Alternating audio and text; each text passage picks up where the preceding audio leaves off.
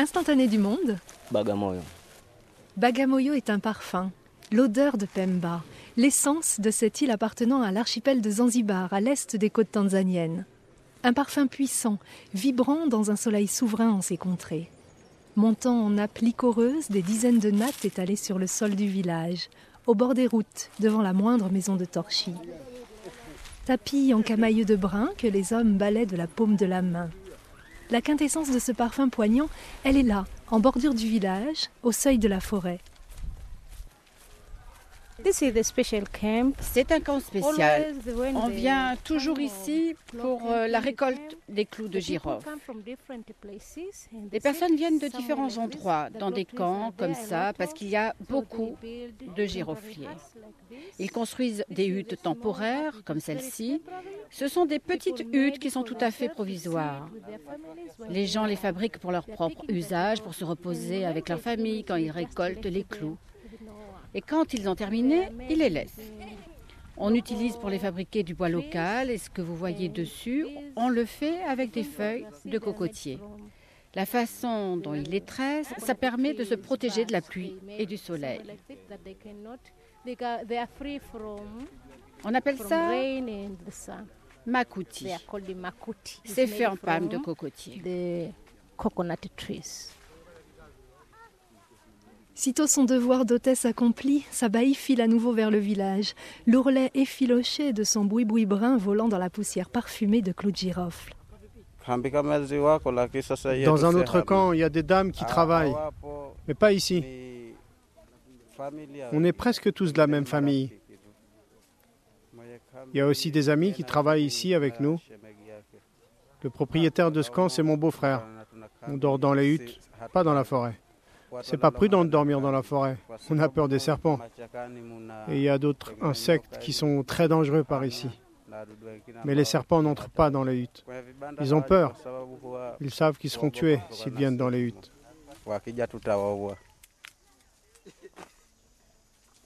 Maoulid Ali Djouma parle les yeux baissés. Dans le camp, l'ambiance est plutôt calme et méticuleuse. Maoulid a laissé les hommes sur le grand terre-plein couvert de nattes où sèchent les clous et s'est enfoncé dans la plantation en contrebas.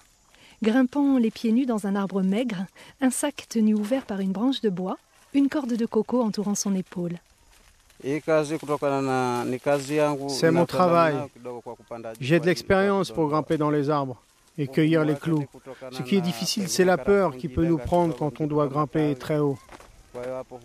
Parfois, les girofliers sont vraiment très hauts. Et alors, ça peut arriver de tomber. Ça dépend de la taille des arbres, bien sûr. Si l'arbre est très haut, c'est difficile. Au plus, ils font 20 mètres de haut.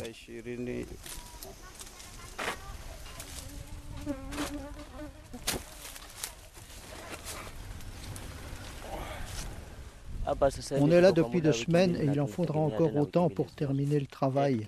Quand on aura fini de récolter les clous ici, on ira dans un autre camp à Kifundi. La saison des clous, ça dépend des régions.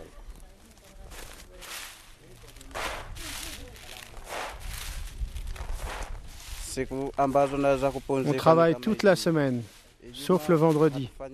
Le vendredi, on ne travaille pas. On n'a pas assez de temps. Il faut qu'on se prépare pour la prière de la mi-journée. On travaille plus de 8 heures par jour, de 9 heures le matin à 6 heures le soir. Maoulid a rejoint son abri de palme pour décortiquer les rameaux de girofle qu'il a cueillis. Dans la petite hutte, sur des nattes attendent les tas de clous, sombres et secs, quelques sacs de toile pendus à la charpente de bois, une gamelle en aluminium retournée près de cendres froides.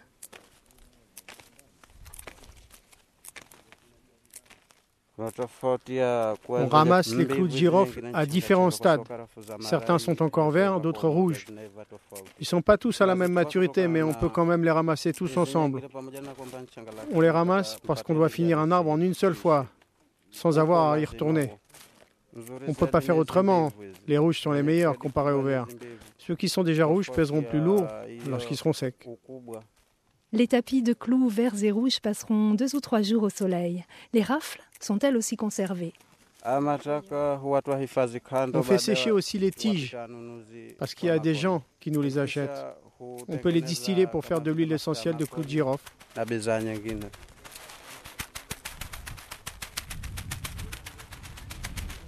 Un mois à Bagamoyo, un mois à Kifundi, Omar Hussein étale patiemment les clous de girofle qu'il récolte deux fois l'an.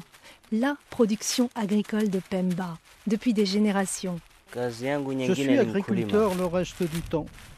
D'habitude, je plante la canne à sucre. J'ai une ferme, j'ai des chèvres et des vaches. La famille reste à la maison à Finia. C'est difficile de laisser la famille là-bas et d'être obligé d'habiter ici.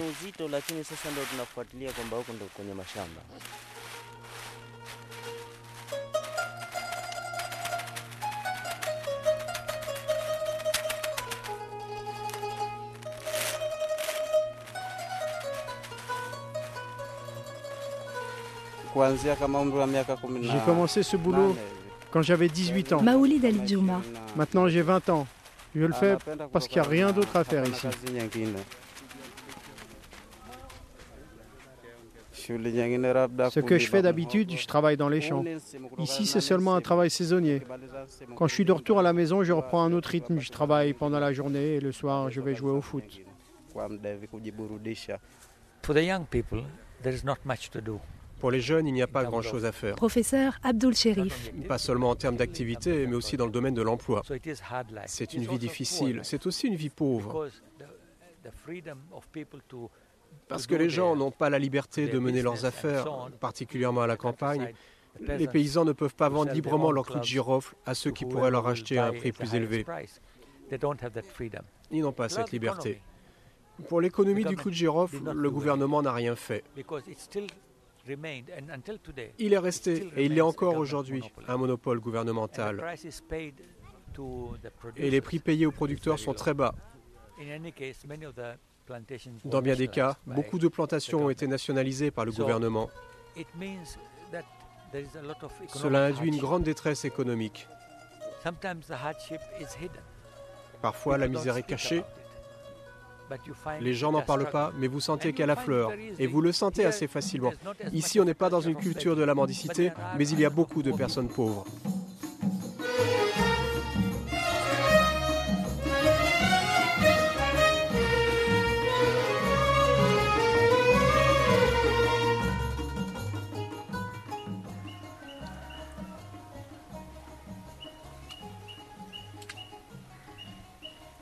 Plantation d'épices. Deux termes qui s'accordent à merveille pour faire palpiter l'imagination de richesse et d'opulence.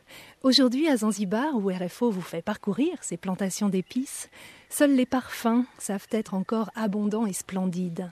Monopole d'État, prix réglementé, c'est la réalité zanzibarite d'aujourd'hui.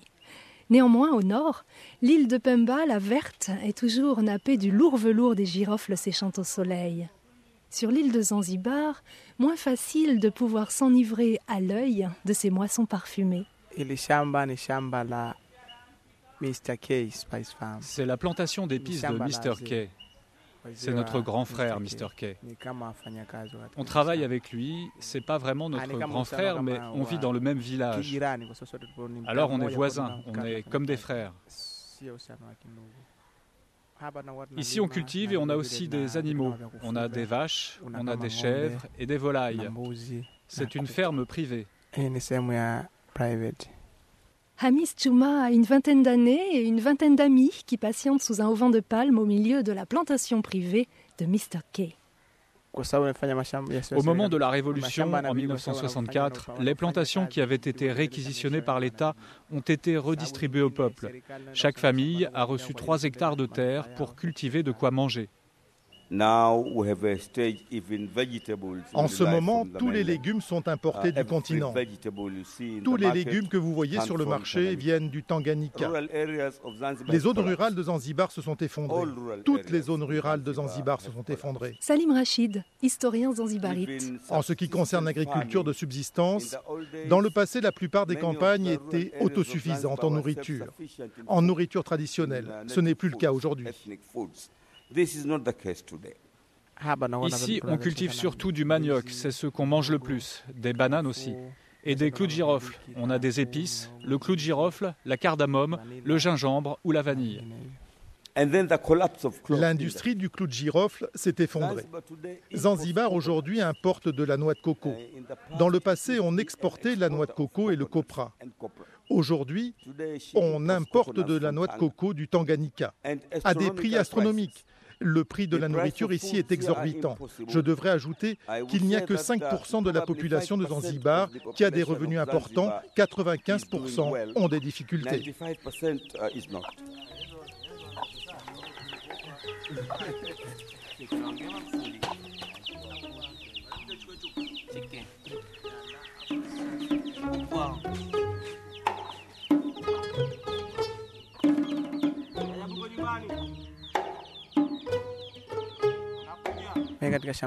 Le plus gros de mon travail, c'est de faire le guide.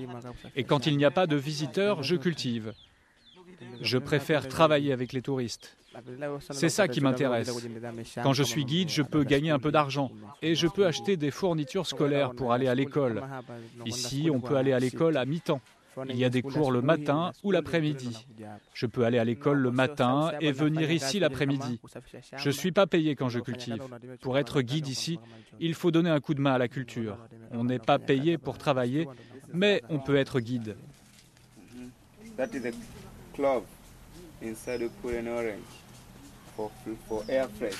Sous un petit auvent, les guides ont exposé des sachets d'épices moulues.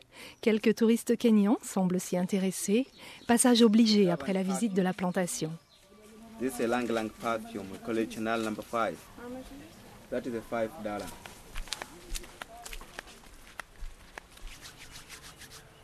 ça le cardamone. Sous le couvert des grands arbres, des buissons de 2 mètres de haut, longues feuilles vernissées. Au pied, en filaments de radicelle où s'accrochent au-dessus de la terre des chapelets de graines vertes que Hamis aime frotter entre ses mains. C'est bien pour tricher avec nos parents, qui ne nous autorisent pas à fumer des cigarettes ou de la marijuana. Moi, ce que je faisais quand j'avais fumé de la marijuana, je mâchais un peu de cardamome, et ça faisait partir l'odeur. Ma mère croyait que j'avais mangé du ripilaf.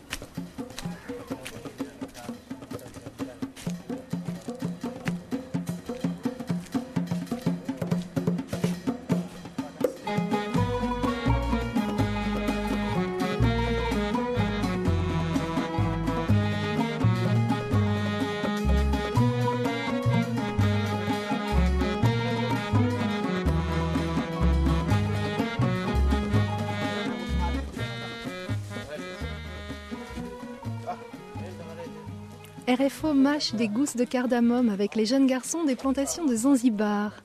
Des bois de girofliers qui ont fait les beaux jours jadis de cet empire qu'était l'île des sultans. Détrôné par l'Indonésie, loin devant, qui consomme le clou de girofle par boisseau pour ses cigarettes parfumées. Alors ici, les guides, pour l'heure, attendent le chaland, sans fumer, beaucoup trop onéreux, allongés sur les bancs de bois sous leur auvent de palme. L'un en profite pour faire une petite lessive, tuyau émergeant de la terre rouge et damée.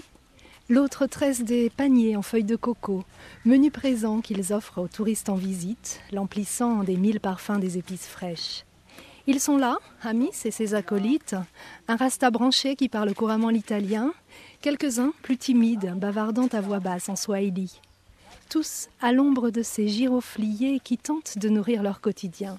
Le clou de girofle n'est pas originaire d'ici, il a été importé de l'île Maurice. Il a été apporté sous le règne du sultan Bin Sayed et a d'abord été planté à Pemba. Hamis Juma, guide à la plantation d'épices. C'est pourquoi Pemba est toujours le principal producteur de clous de girofle, beaucoup plus que Zanzibar.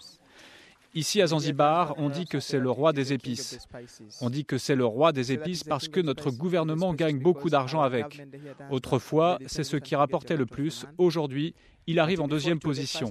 C'est le secteur du tourisme qui rapporte le plus maintenant et les clous de girofle viennent ensuite. Il n'y a pas d'industrie ici pour donner de l'emploi à ceux qui viennent des zones rurales. Salim Rachid. On s'en remet maintenant au tourisme. C'est très saisonnier. L'économie autrefois reposait sur le clou de girofle. Maintenant, les clous ne pèsent plus lourd dans notre économie. Donc on s'est tourné vers le tourisme.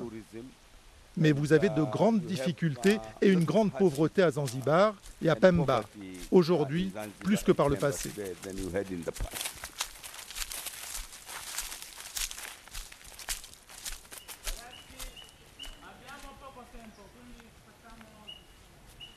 Et là, c'est juste l'implantation de notre voisin. Et la plupart des clients qui vont là, c'est les Italiens. Moussine Macheko Ali, guide. Et voilà pourquoi on trouve beaucoup de monde, mais c'est juste euh, les Italiens euh, qui sont là. Et normalement, euh, les Italiens voyagent en groupe. Là, pourquoi on les appelle les poissons? Parce que on les toujours en trouver en groupe quoi. C'est très rare pour les trouver que deux ou trois Italiens. Normalement, 10, 15, c'est comme ça. Oui, voilà, c'est les Italiens comme ça. Ils parlent trop aussi. C'est les premiers touristes qu'on a à Zanzibar parce qu'on a les vols directs qui viennent de Milan, Milan, Zanzibar, Zanzibar, Milan, direct. Et grâce à ça, on a beaucoup d'Italiens que les autres touristes qui viennent à Zanzibar.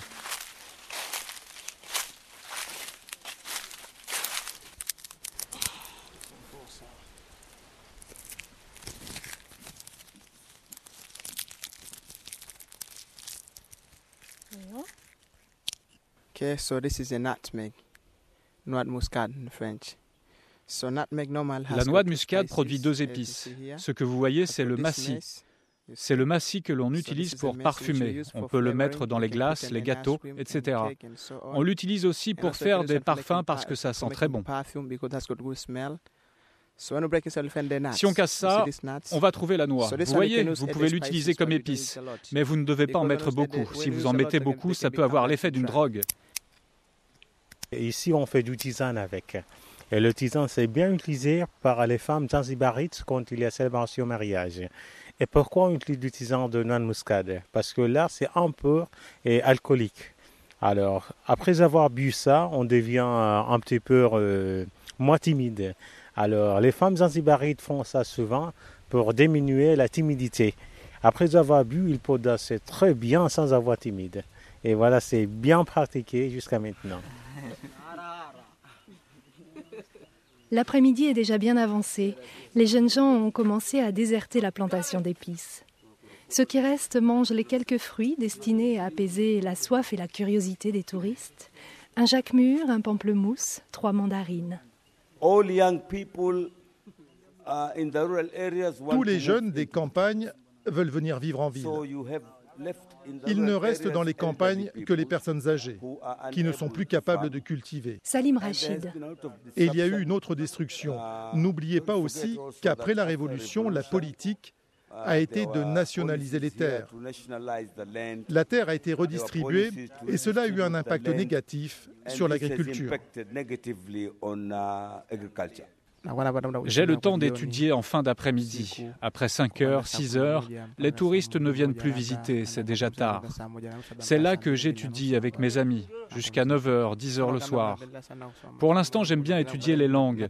J'aime bien apprendre l'anglais ou d'autres langues étrangères. Ça peut me permettre de devenir guide professionnel plus tard. La uh, mobilité pour ceux qui sont pauvres, la mobilité sociale pour parvenir à un meilleur niveau de vie n'existe pas ici. Ceux qui sont riches sont riches et ceux qui sont pauvres le reste. Il n'y a aucun moyen aujourd'hui qu'un homme pauvre puisse devenir riche.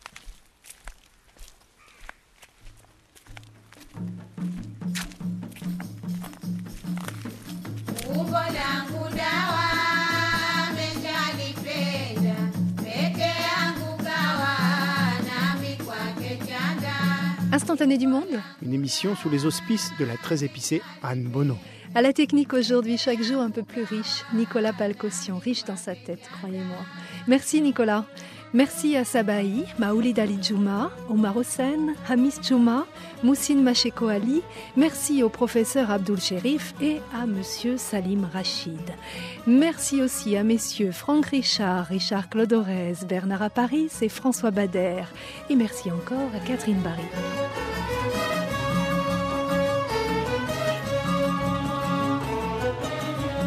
Pouvez vous replonger dans l'univers odorant des instantanés du monde sur le site web de la radio de RFO, www.radio.rfo.fr. Tout est là, archivé, classé, photographié, ne demandant qu'à être podcasté.